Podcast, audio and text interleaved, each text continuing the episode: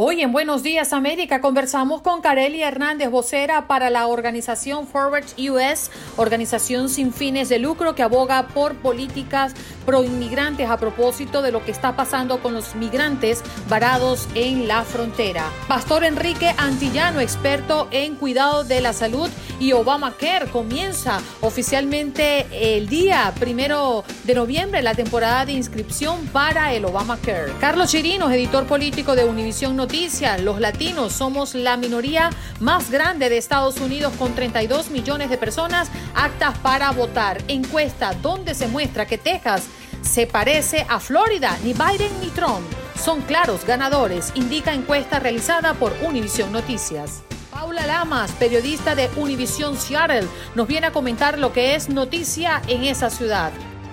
Y César Muñoz, productor musical, compuso una canción hablando de la loquera de estas elecciones durante la pandemia. Vamos de inmediato con nuestra próxima invitada, ya está con nosotros a través de nuestro Facebook inclusive ella pues viene a hablarnos de qué pasa con los migrantes varados en la frontera. Carely Hernández, vocera para la organización eh, Forward US, organización sin fines de lucros que aboga por políticas pro inmigrantes. ¿Cómo estás, Carely? Gracias por estar con nosotros en Buenos Días, América. Buenos días, es un placer estar aquí con ustedes. En principio, relátanos un poco cuál es la situación de los migrantes que están en la frontera esperando entrar bajo asilo político y en qué parte de la frontera exactamente. Claro, entonces en este momento hay muchas personas en Nogales, hay muchas personas hasta inclusive en Ciudad Juárez que están esperando eh, que se les escuche un caso, eh, sus casos de asilo en la frontera. Y lo que estamos viendo es que bajo la administración de Trump, ahora hay muchas personas que están del otro lado de la frontera esperando a, a presentar su caso en frente de un juez. Pero sí es alarmante porque hay miles de personas que están del, del otro lado todavía esperando y han estado esperando algunas personas por año y medio, dos años, muchos meses en sí. Em, queriendo pedir asilo porque muchas de las personas ahí vienen de Centroamérica, de Cuba, Venezuela, Nicaragua, que sí están huyendo de, em, dictaduras muy crueles en, sus países. Entonces, estamos viendo que hay una crisis humanitaria que está creciendo en la frontera en este momento y, en sí eso es muy, muy alarmante de ver porque se han visto casos donde eh, los inmigrantes que están esperando en México eh, se han enfrentado a mucha violencia. Entonces, eh, tenemos que buscar una manera de poder ayudar a las personas que están para que puedan rápidamente y eficazmente eh, hacer sus casos de asilo frente a un juez. Karili, eh, como usted lo plantea, es innegable que el gobierno de los Estados Unidos, el gobierno federal, tiene mucha responsabilidad porque ha sido un cambio eh, repentino, aunque ha sido paulatino a lo largo de estos últimos cuatro años, el de la política con respecto a los asilos políticos. Sin embargo, yo también quisiera saber, desde el otro lado de la frontera, ¿qué está haciendo México? ¿Tiene usted información de si está atendiendo bien esta emergencia humanitaria que se está registrando? Son ciudadanos de muchos países del mundo los que están allí represados. Sí, bueno, lo que se ha reportado en las noticias en sí es de que hay algún acuerdo entre Estados Unidos y México en los que se les está brindando algún apoyo a los inmigrantes del otro lado, ¿no? Entonces, hemos visto que hay personas que están en albergues o que también el gobierno mexicano ha tratado de dar algunas, eh, algunos beneficios, ¿no? Para que las personas se mantengan en, México, pero la realidad es que son muchísimas personas, son miles de personas, entonces esto es lo que está creando la crisis humanitaria, ¿no? Tenemos también, por ejemplo, el caso de niños que se han perdido. Entonces, hay muchas, hay muchas cosas ahí donde se necesita una solución rápido. Mm. Carelli, a mí me gustaría recrear un poco la situación de las personas que vienen a, pedir asilo político a este país y cómo eh, en los últimos meses esa opción de entrar y solicitar asilo ha cambiado y por eso la situación que tú nos relatas y que se ha agudizado en los últimos tiempos. Claro, pues lo que pasa es que en sí el programa MPP, que requiere que las personas se mantengan en México, ya ha estado presente por algunos años. Em, no es solo unos meses. Hemos visto que se están empezando a ver más casos y las consecuencias de lo que ha estado pasando, pero esto ya ha estado pasando por muchos años y ha sido que ha sido planeado por la administración de Trump por, desde el 2017, ¿no? Entonces ya van varios años y en sí es muy triste porque vemos que en este país, en Estados Unidos, es un país donde se le da la bienvenida a las personas que están buscando asilo cuando están huyendo de violencia, eh, están, están em, huyendo de, de, crisis económicas en sus países, situaciones muy feas, ¿no? Entonces, Estados Unidos Estados Unidos es conocido como un país de oportunidad y eso es lo que se le está negando a muchas de las personas que están intentando entrar. Entonces, eh, hemos visto y hemos escuchado casos de personas, por ejemplo, doctores eh, de Cuba que se han visto eh, en situaciones muy feas en, la frontera y simplemente están buscando entrar a Estados Unidos. Y la verdad es que se les está negando un derecho de pedir asilo.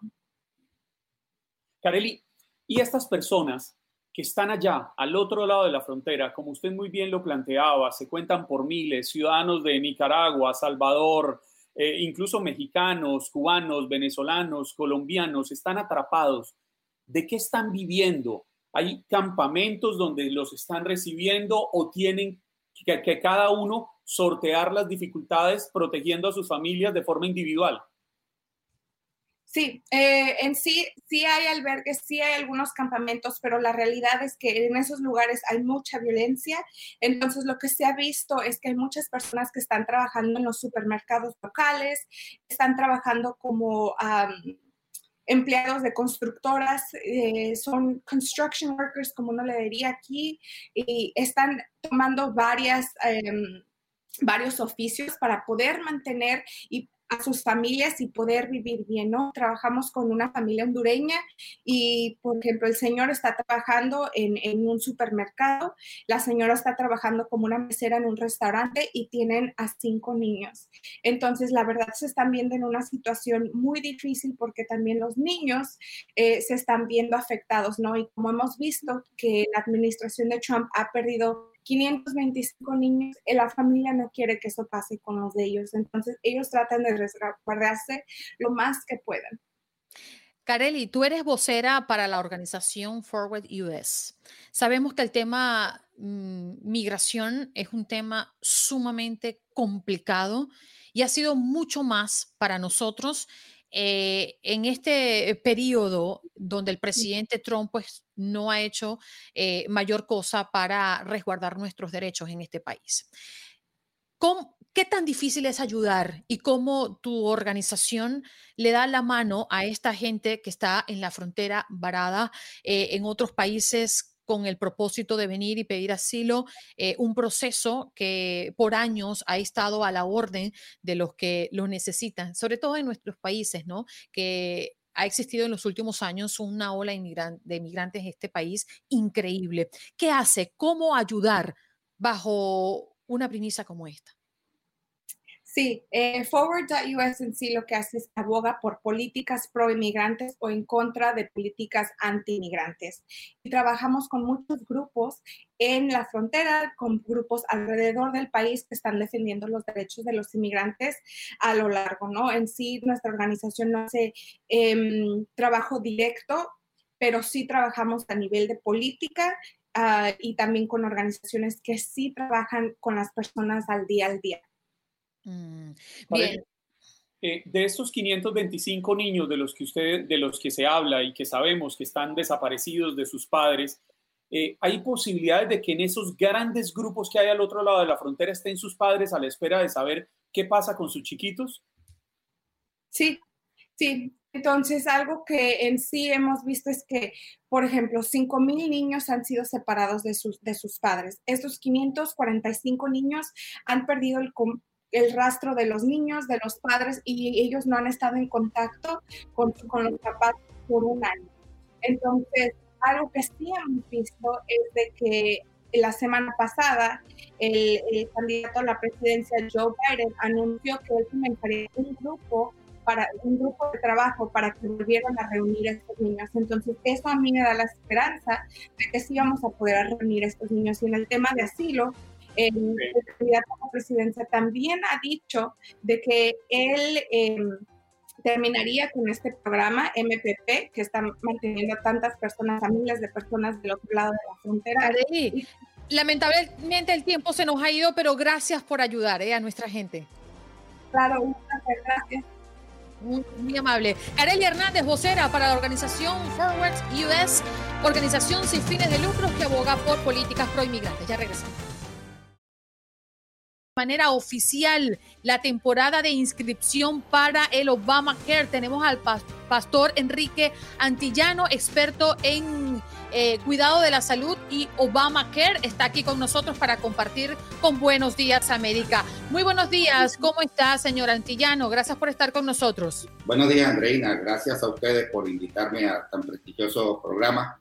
Eh, sí, estoy aquí para orientarlos y darle la mejor asesoría en cuanto a Obamacare o cuidados de salud, la ley promulgada se refiere. Sí, vamos a arrancar con lo primero, ¿no? ¿Qué necesitan las personas para aplicar? Eh, para poder aplicar se necesita tener un estatus y este estatus puede ser cualquiera de lo que el, el proceso migratorio le dé como residencia legal o, un estatus temporal. También se necesita tener un número de seguro social, unos ingresos mínimos para poder calificarse y como exclusión no estar encarcelado en el momento. Enrique, mucho se ha hablado de que han tratado de acabar el Obamacare en el actual gobierno, pero podemos repetirle a nuestra audiencia que el Obamacare eh, que realmente no es el nombre del, sistema médico, sigue vigente y las personas deben aplicar a él porque tienen el derecho a hacerlo y recibir los beneficios? Sí, es muy importante eso que tú acabas de decir. Es una aclaratoria que la gente debe tener muy presente. Obamacare es el nombre que se le dio como un nombre popular, digámoslo así, Andreina, como dicen en nuestro pueblo, en, nuestro país. Eh, Obamacare eh, realmente es una ley que se promulgó, que es de protección al paciente y de cuidados de salud accesible. Todos, todos tenemos derecho mientras que tengamos un estatus que nos asigne un proceso migratorio, que tengamos, que tengamos, perdón, un seguro social y unos ingresos mínimos que los exigen para que puedan obtener un crédito fiscal y poder tener acceso a cuidado de salud. Recuerden que la medicina preventiva es lo que nos da a nosotros las posibilidades de poder seguir adelante y cumplir nuestras metas. Las personas pueden accesar a esta página, estamos a la disposición, no tiene ningún costo para las personas el inscribirse y los beneficios que obtienen son tan importantes que pueden tener desde cero copago, cero copayment y aparte de eso no tienen plazos de espera ni preexistencia de cualquier condición que puedan tener califica para que tengan acceso a cuidados de salud. Le hago una pregunta, señor Antillano. Las personas que tienen dudas de si optar por em, este beneficio o optar por otros, ¿por qué es mm, bueno y favorable comenzar evaluando la opción de Obamacare? Sí, podría decirte que cada caso en particular aplica por diferentes programas. Digamos, diferentes programas en cuanto a su edad, estatus legal, eh, sus ingresos y su grupo familiar. Todos ellos van a tener las posibilidades de escoger en una gama de planes desde bronce hasta platino y que se adaptan mejor a sus necesidades y a la conformación de su familia. Dejar de, tener cuidados de salud en este momento y más de pandemia es sumamente importante porque la medicina en este país, en nuestro país, es sumamente costosa y aquí puede obtener los beneficios que se le están otorgando a través de la ley, que es acceso a cuidados de salud accesibles o asequibles, con un crédito fiscal que les otorga el gobierno para pagar a través del IRS para pagar sus primas. Y eso le hace mucho más accesible, más económico, porque solo tendría que pagar la diferencia. No hay motivo, no hay razón. Los invito a todos a que lo intenten, a que se inscriban, a que se registren en cuidados de salud y vean las opciones que le ofrece este, esta ley. Quienes no tengan el seguro médico, eh, bien sea porque o no trabajan una en una empresa que les permita tener este seguro, quienes son independientes, no se inscriban al Obamacare, ¿tienen que pagar una multa al finalizar el año? Bueno, es, según la ley, esa multa que se venía pagando por no haber accesado a cuidado de salud eh, fue negada, fue quitada. Ok, sí, porque yo, yo recuerdo que a mí me habían hablado de una multa y tenía la duda de si finalmente estaba o no estaba vigente. Sí, pero indiscutiblemente que yo diría que por el precio que las personas pueden accesar a tener todos los servicios de salud, la multa siempre fue superior a lo que las personas pagaban por tener cuidado de salud.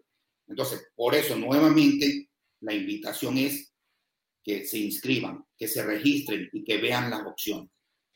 Vamos a mm, repasar los aspectos más importantes, señora Tillano, si, si no le importa, el periodo eh, que mm, tenemos para optar y aplicar para Obamacare apenas está iniciando, pero usted sabe que muchos de nosotros dejamos las cosas para último momento, ¿no? Y tener a la mano lo que necesitamos para aplicar y ver si eh, definitivamente podemos gozar del el Obamacare.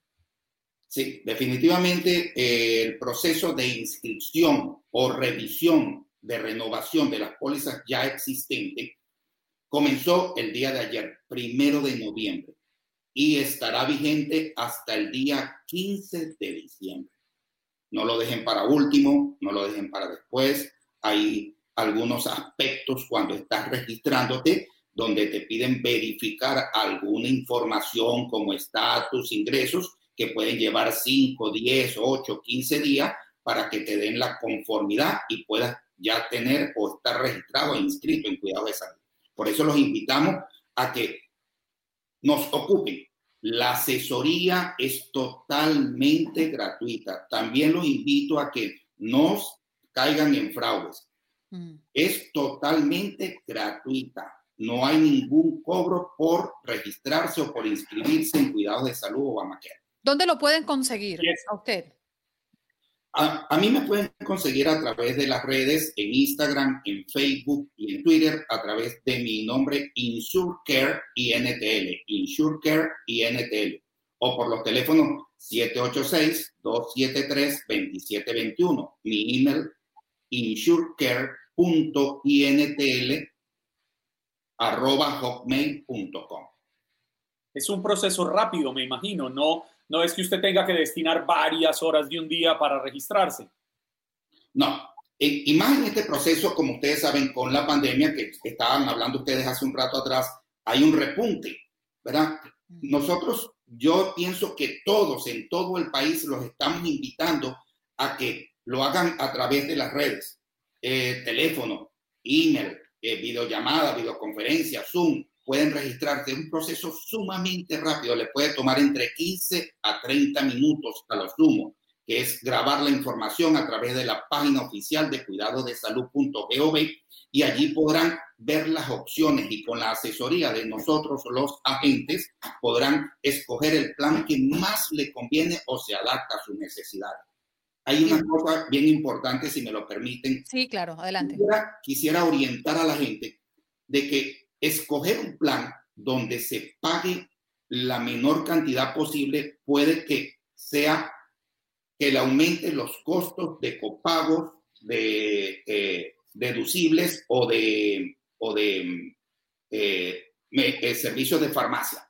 Entonces, por eso siempre es bueno tener la orientación profesional donde le puedan recomendar para que tengan un balance. Ese balance quiere decir que usted pueda tener un seguro donde le sea accesible en cuanto a precios, pero que le cubra las necesidades según su estado de salud actual. Bien, muchísimas gracias por dedicar estos minutos a toda la audiencia de Buenos Días América, señor Antillano, y así hablar de este comienzo que oficialmente se dio el día de ayer, el primero de noviembre, la temporada de inscripción para el Obamacare. Un abrazo y feliz día para usted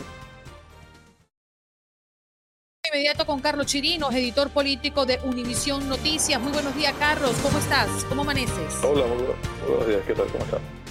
Muy bien, los latinos somos la minoría más grande en Estados Unidos con 32 millones de personas actas para votar. ¿Qué dicen las encuestas? ¿Qué dicen los sondeos? Eh, Carlos.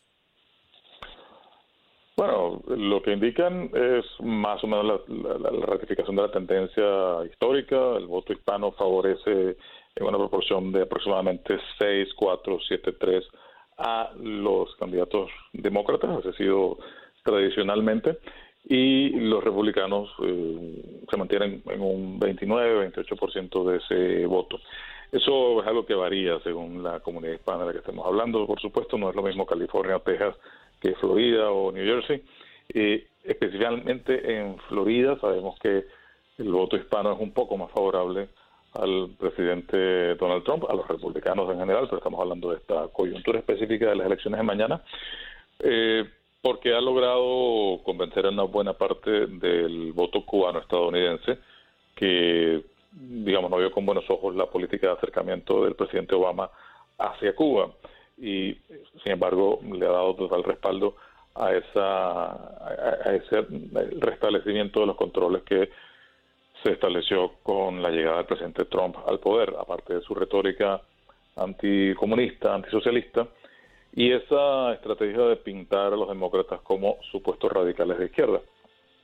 Eso hace que entre la comunidad cubano-estadounidense, que es el voto de lejos el voto más importante que hay en el sur de la Florida, eh, Trump haya logrado avanzar un poco con relación a lo que mostró en 2016. En 2016 él ganó el voto eh, no ganó el voto hispano. Él contó con eh, gran parte del voto hispano en Florida, a pesar de que sacó la menor proporción de votos de cubanos estadounidenses. Es posible que este año haya logrado revertir eso, incluso damos un avance de él entre esa comunidad. Carlos, como Andreina le planteaba al comienzo, 32 millones de hispanos tienen posibilidades de votar en Estados Unidos, nos pone como la primera minoría en el país sin embargo, en el 2016, según el Centro de Estudios Pew, solamente el 48% de los hispanos habilitados para votar salieron a ejercer este derecho. Pero siempre nos han dicho, los hispanos somos determinantes, los hispanos podemos darle un giro a la política en este país, pero pareciera que falta algo que nos movilice realmente. ¿Usted cree que este año, con todos los récords que se han votado, roto de, votación anticipada este, hasta este momento, sí podríamos ser determinantes? ¿Pasaremos ese 48% de hace cuatro años?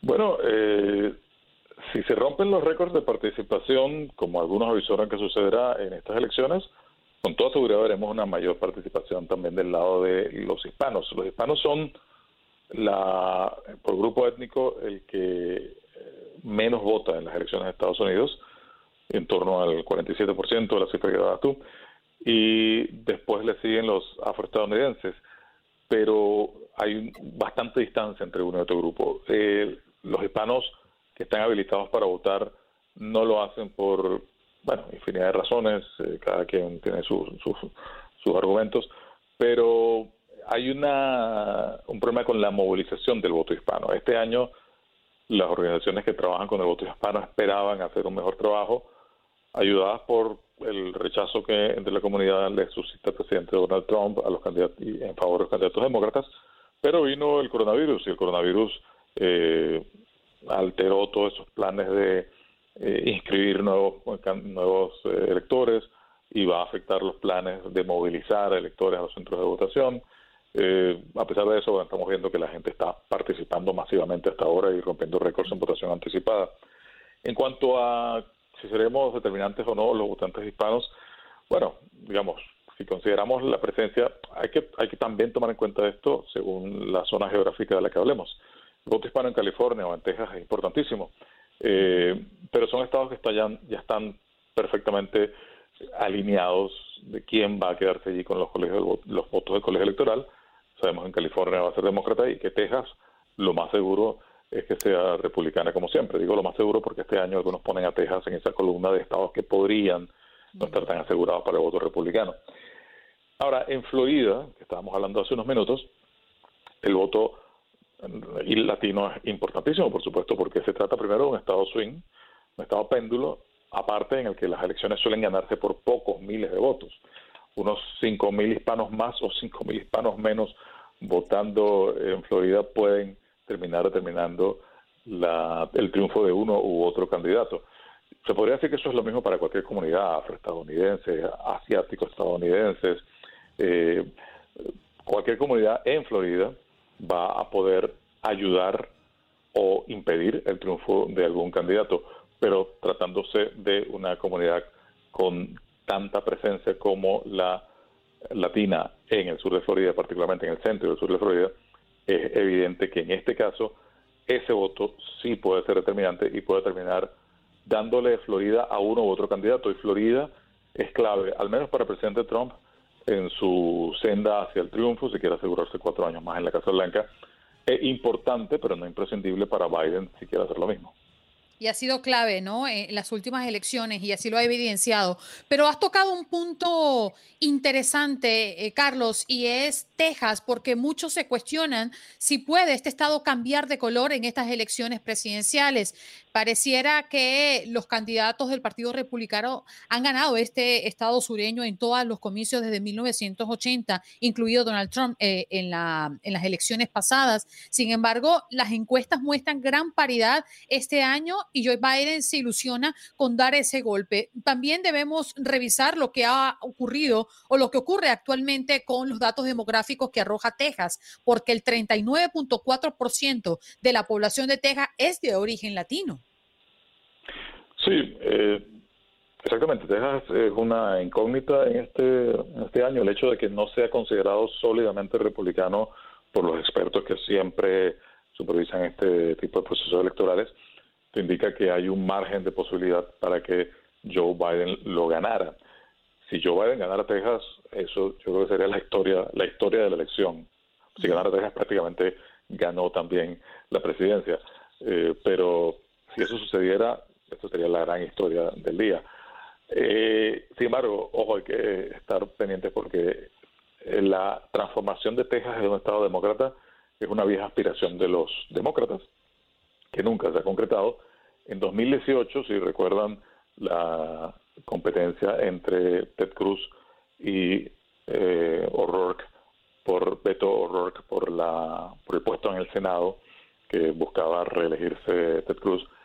Allí fue donde alguien, muchas personas vieron indicios de la transformación de Texas en un estado más liberal, porque Ted Cruz ganó con una diferencia muy pequeña de menos de cinco puntos frente a O'Rourke, que para un candidato republicano buscando la reelección en Texas no es una derrota porque ganó, evidentemente, sacó 5% más de votos, pero era un resultado llamativo que puso a muchos en alerta por lo que puede estar pasando dentro del Estado.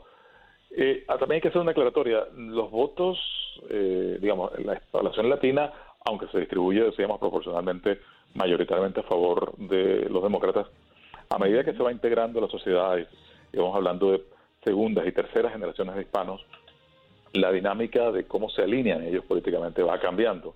No es una garantía de que la mayoría de los eh, hispanos vayan a ser siempre proclives a los demócratas. Eso va cambiando, como digo, de la manera como se va integrando la comunidad en la sociedad y se va alejando de la raíz hispana que originalmente lo trajo al país. Interesante lo que estamos viendo en el entorno político y ya a pocas horas de este tan esperado 3 de noviembre en este país. Carlos, gracias por estar aquí con nosotros. Como siempre, un gusto. Hablamos. Bien, Carlos Chirino, seguro. Carlos Chirino, editor político de Univisión Noticias. Nos queda un minuto y quiero dárselo a Manuel, que está en la línea telefónica. Adelante, Manuel. Aló, ¿cómo está? Eh, ¿Cómo está usted y, su, su amigo ahí? Muchas gracias, Juan Carlos. También está muy bien. Hoy amaneció ah. eh, eh, muy simpático él. Qué bueno. Mira, déjame decirle algo. Mire, eh, este, Joe Biden no vas a, no vas a ganar. Principalmente porque nada hay que ver la televisión para ver la cantidad de gente, ¿no? Que aglomera Donald Trump y los pocos que en los mítines que presentan ahí de Joe Biden se presentan a esos mítines a lo mejor 50 personas. Yo me he estado dando cuenta porque yo soy un tipo que me gusta analizar. ¿Me entiendes? Yo no voy a estar hablando solamente porque el individuo me caga bien. No, no, no. Yo miro la televisión y veo la cantidad de gente que van a los mítines de cada uno. ¿Me entiendes? Me caes bien, Manuel. Eres un tipo que analiza. Y esa es nuestra audiencia en Buenos Días América. Gracias por conectar con nosotros. Vamos a hacer una pausa al regreso. Más de sus llamadas.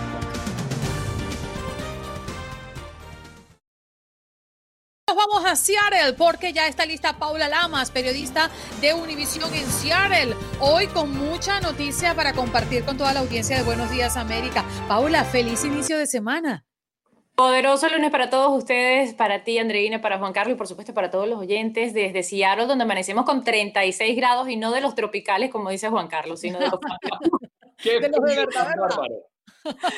Sí, pero bueno, se va a poner calentito. Me dio, me, dio, me dio escalofrío de pensar en esa cifra. A mí, a mí, el frío me gusta de vez en cuando, me parece riquísimo, pero si me ponen a escoger, yo creo que me quedo con estos climas tropicales. Soy bastante calentano. No, pero se vamos a llegar como a 60, así que estamos bien. 60 para nosotros es congelación en Miami. Nos arropamos, nos ponemos botas, eh, o sea, sacos, o sea, sacamos todo lo que de invierno, lo sacamos a los 60 grados. Y uno, aprovecha, bueno, eh, creo que Paula vivió aquí en Miami, ¿no? Sí, claro. 15 años, 15 ah, años. Ah, bueno, uno, el primer año aquí pasé arropada todo el año y la gente decía, ella está enferma, ella qué le pasa. Yo le decía, no, estamos en verano, me decían, y yo decía, no, no, no, ustedes no saben lo que es verano, vamos para Miami y hablamos entonces, esto no es verano. Además, lo que le he entendido... La temperatura y uno aprovecha para sacar sus mejores prendas y lucirlas así sea un día al año. Tal cual, aquí el traje de baño es la, es la prenda así como las botas en Miami y la chaqueta de cuero. Más bien hay que rogar para que llegue ese calorcito y cuando tenemos 80 grados nunca, jamás son los 80 de Miami. Unos 80 aquí son como unos 72, 75 en Miami. Más o menos. Oye, eh, em, Paula, vamos a hablar de las votaciones. Estamos a horas de este gran día esperado, 3 de noviembre, elecciones presidenciales en este país. Más del 70% del condado King ya votó por correo, colocaron guardias de seguridad en los buzones y en el estado es más del 65%. Creo que es una historia que se repite en muchos lugares de los Estados Unidos y lo que demuestra es el gran interés por ejercer el derecho al voto. Justamente se los comentaba la semana pasada, no sé si recuerdas que te decía que se habían llamado efectivos de la Guardia Nacional del extranjero, se habían traído acá y se estaban entrenando. Pues bueno, ahora el, nuevo jefe de la policía de Seattle declaró justamente esta mañana que están ah, trabajando interagencias, tanto ellos como la Guardia Nacional, como el FBI, además ah, de la seguridad que se ha puesto o que ha impuesto el condado King a los buzones donde hay más tráfico para que las personas ejerzan ese voto, para que la gente salga mañana a votar, para que se sienta segura y eh, de una u otra manera, pues eh, tanto el centro de Seattle como el área de Capitol Hill, que han sido pues protagonistas de tantas protestas desde hace más de siete meses aquí en esta región, pues los negocios amanecen tapiados completamente para protegerse de alguna forma ante posible violencia, que es lo que se dice, aunque el FBI ha dicho que no tienen por ahora una amenaza creíble, sí resaltan que están vigilando a un par de grupos en las redes sociales que están incitando a la violencia. Y bueno, se han abierto más centros de votaciones aquí en la región para que no haya escasez. Eh, más del 70%, como tú muy bien decías, ejerció el derecho al voto en lo que es el condado King, que es donde vive más del 70% de la población del estado mientras que en el estado en general más del 65% ya envió su voto por correo, lo cual es todo un récord. En las elecciones del 2016 apenas era el 42% a estas alturas quienes habían devuelto su voto por correo. Así que por ese lado las autoridades están muy contentas, incitan a que pues continúen ejerciendo ese derecho, que no tengan miedo y pues eh, tomando las medidas de precaución sin incitar a la violencia. Eh, pues eh, los votantes están decidiendo en decenas ah, de medidas, de, de, candidatos, no solamente de presidente, de gobernador, en fin. Óigame, Paula, desde que se dieron los disturbios aquellos por la muerte violenta de George Floyd, han venido las amenazas eh, del gobierno federal de enviar la Guardia Nacional hacia esta zona. Finalmente, ¿en qué paró esto? Pregunto porque como se prevé y mucha gente está hablando de posibles disturbios, independiente de quién gane, sea Donald Trump o Joe Biden, esto podría dejar inconformes y se cree que podría haber disturbios. Y allá la situación ha estado tan candente. Eh, finalmente, ¿hubo o no hubo Guardia Nacional? Sí, sí, sí. Recordemos que la Guardia Nacional estuvo acá eh, activa y ayudando de alguna forma a las autoridades a controlar a las masas, a estos manifestantes violentos realmente que estaban creando el caos. Em, aproximadamente durante dos o tres semanas, no más de eso. Em, luego se retiraron, pero es cierto que sí estuvieron acá que estuvieron, no, no tuvieron mucha acción contra los manifestantes, solamente reteniéndolos, dejándolos que eh, pues realizaran sus protestas, pero cuando se tornaban violentas, entonces allí sí, eh, pues, em, digamos, intercedían en estas situaciones. Eh, luego que, las, que la Guardia Nacional fue levantada, digamos así, que ya la retiraron de esta área, que ya no tenía que estar acá, pues eh, la pregunta es, ¿volverán o no volverán? No sé si, lo veremos el día de mañana, ojalá que no, ojalá que todo sea, como dicen, más bulla que la cabulla, que no tengamos ninguna situación. Tenía tiempo que no escuchaba ese dicho. Oye, Paula, no Queremos hablar de tus podcasts, tenemos que hacer una pausa al aire, pero aquí nos quedamos contigo. Ya regresamos. Vale. Espero que hayas disfrutado de nuestro podcast y recuerda que puedes seguirnos en las redes sociales en Buenos Días AM. Esa es nuestra página en Facebook. Nos reencontramos en otro podcast.